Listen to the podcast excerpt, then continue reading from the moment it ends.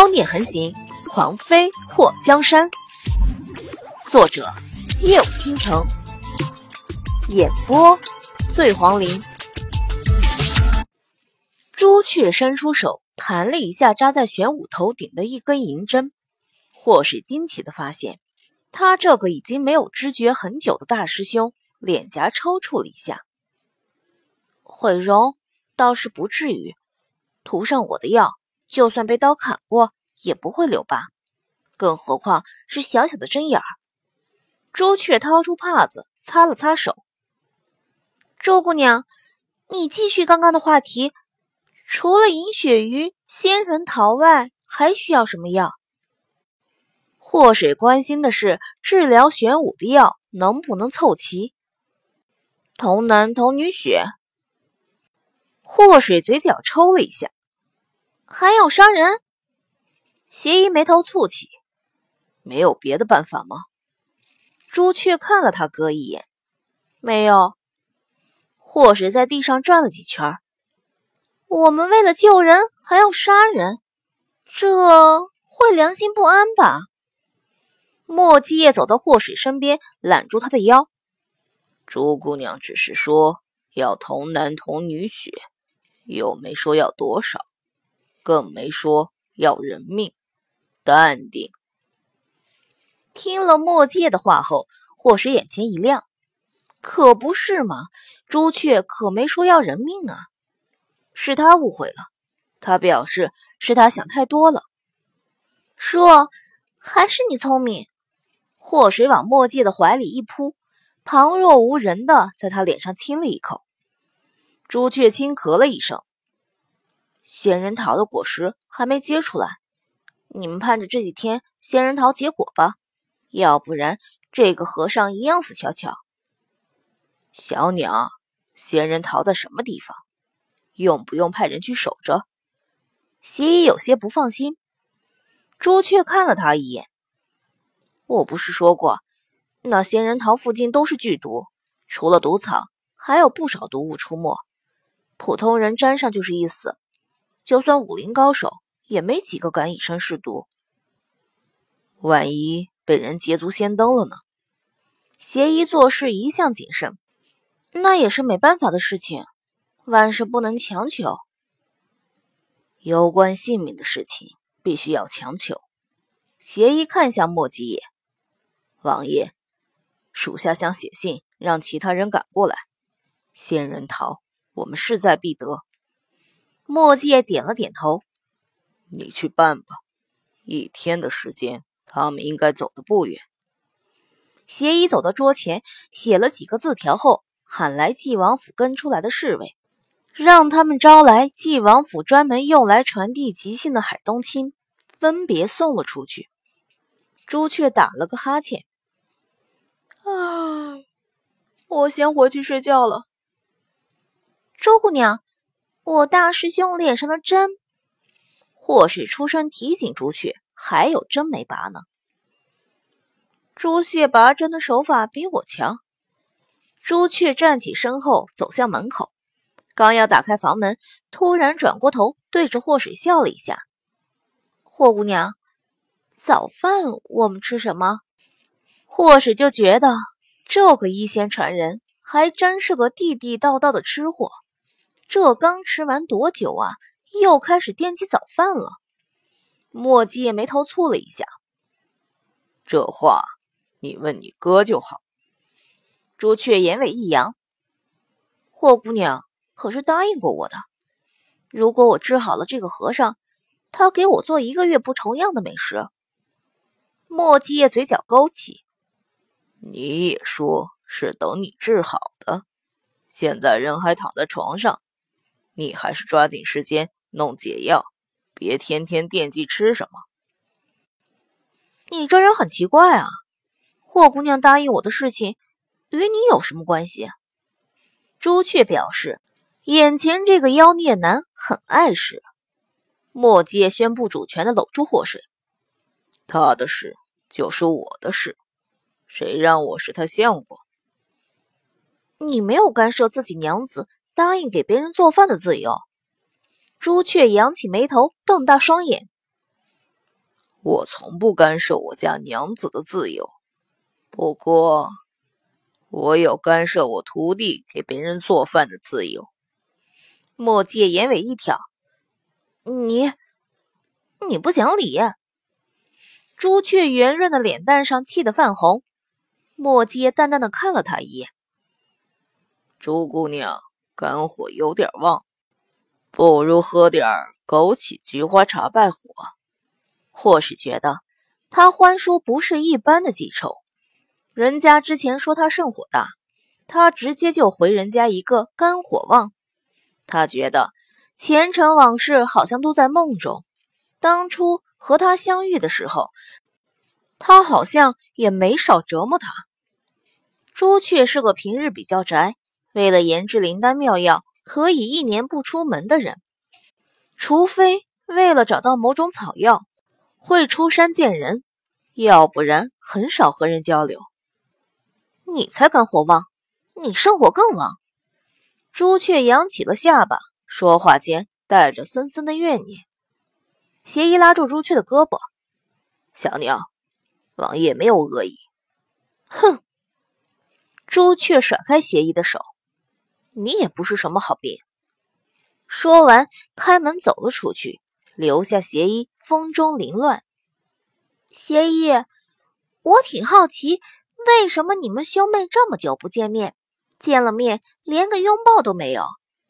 祸水特别八卦的凑到了邪医的身边。这个说来话长，那就短点说。祸水挑眉，邪医脸颊抽了抽后叹了一口气：“这是个悲伤的故事。”祸水表示，纪王府中的人在他心目中那高冷的印象都崩了。那就欢乐点说。邪医沉思了片刻后，表情凝重。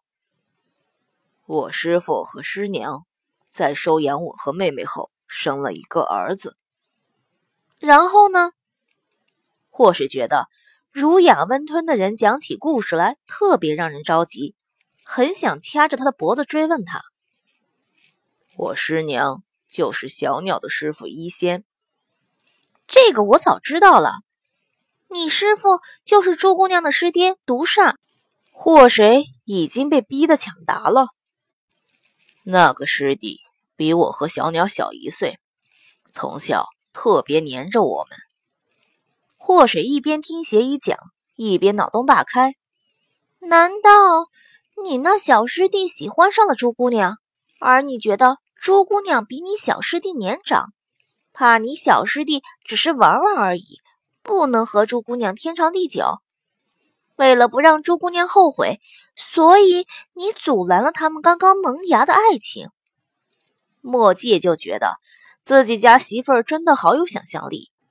邪医的嘴角抖了一下，王妃，你想太多了。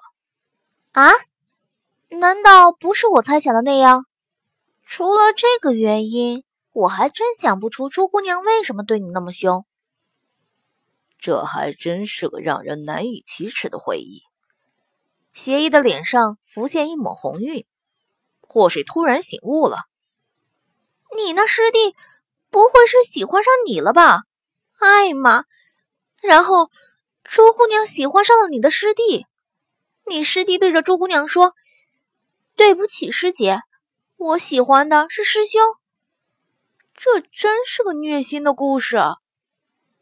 王妃，你你怎么知道？看到邪医的脸上满是诧异，或许就知道自己猜对了。想当初我也沉迷过耽美，祸水感慨了一句后，拉住了墨迹的手，说：“你困没？”困了。墨迹声音带着一丝暗哑，或许看到他欢叔这一副欲求不满的模样，直接靠在他的肩膀上。回房，两个人腻腻歪歪的揽着对方出了房门，留下一脸困惑的邪医。邪医在想，耽美是什么？墨迹在回房后直接把祸水给抱了起来。这次谁再敢来打扰，叔宰了他。祸水抱住墨迹的脖子，这客栈隔音效果不太好，有偷听的，直接弄聋了就好。莫接大步到了床前，抱着祸水一起倒在床上。看到莫界如此热情，祸水伸出手勾住了他的脖子。亲爱的，嗯，墨迹理所应当，没有任何不适的答应了一声。今天好像是危险期，祸水算了一下日子，今天还真的是不安全。危险？哪里有危险？外面有人。墨迹好像一头警觉的野兽。眼眸微眯后睁大，嘘！祸水抱着墨迹的脖子，拉低他的头。不是外在危险，是内在的。内在的。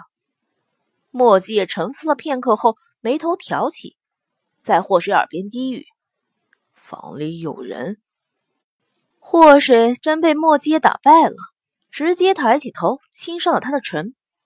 两个人激烈的运动。把大床摇晃得咯吱咯吱响，祸水伸出手臂，在墨迹的后背拍了两下，说：“轻点儿。”好。过了不久，祸水哼唧了两声：“亲爱的，你小声点儿。”知道了。等祸水再次出声的时候，声音已经略有沙哑和疲惫。也，别这么快。没问题。等大床发出了不堪重负、快要崩塌的声音时，祸水的娇喘和呻吟声愈发的强烈。墨迹在最后那一次激烈的冲撞后，全身的火热都在那一瞬间冲了出去。祸水的双手抱紧了他的双肩，差点就在那种滔天快感中晕过去。墨迹也扯过被子盖上，水儿，累了吧？祸水疲惫的靠在他的怀里，不累。墨迹的脸上浮现一抹笑，骗我。祸水抬起头，用手指捏住他的下巴。你笑什么？墨迹揉了揉他的脸，高兴才笑。你把我折腾成这样还高兴？祸水一个翻身压在他的身上。莫基叶看到他略有疲倦的双眼，伸出手轻抚他的长发。怎么，还想试试？祸水把脸贴在他的胸膛上，听着他运动后那剧烈的心跳，忍不住打了个哈欠。啊，我想洗澡，一身的汗不舒服。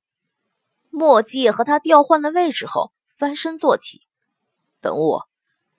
祸水看着墨迹穿衣服下地，看到他那精瘦的腰、结实的后背、强健的臂膀，或许想到刚刚两个人之间的激烈运动，脸不由得就红了。墨迹打来了热水后，看到祸水已经睡着了，他把毛巾沾湿，替祸水擦拭着身体，说：“睡吧。”祸水半睁双眼，看到墨迹替他擦额头的汗。一伸手把他抱住，舒服点了吗？嗯，有你陪着会更舒服。祸水耍赖的抱着他不放。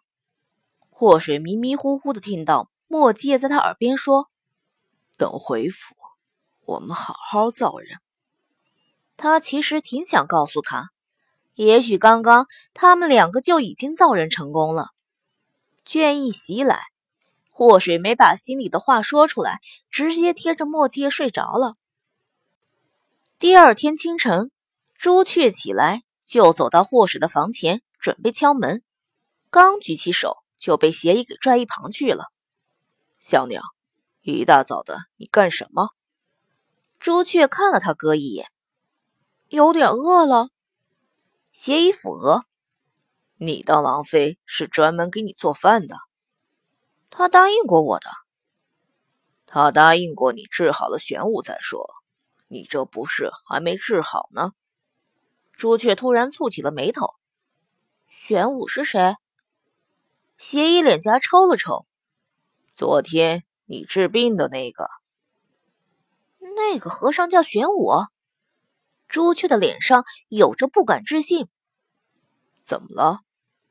邪医不太理解自己妹妹为何那么诧异。要么她改名，要么我，还是她改名吧。小鸟，你治病和玄武叫什么有什么关系？朱雀沉思了一下，总觉得他叫玄武会克我。邪医的嘴角微不可见的抽了一下。你想太多了。饿了怎么办？朱雀摸了摸肚子。这么多年，你是怎么活过来的？朱雀看了邪医一眼。找我医病的人付的诊金都是吃的东西。邪医对着自己这个妹妹竖起了拇指。果然是大齐国的好医仙。你这么夸我，让我觉得有点不好意思。邪医完全没在他妹妹的脸上看到一丝的不好意思，只看到他妹妹对着祸水的房门望眼欲穿。我很好奇，如果没人找你医病，你吃什么？朱雀眉头蹙了一下，饿着。邪医在心里默默的加了一句：“你能活到现在还没饿死，真的是个奇迹。”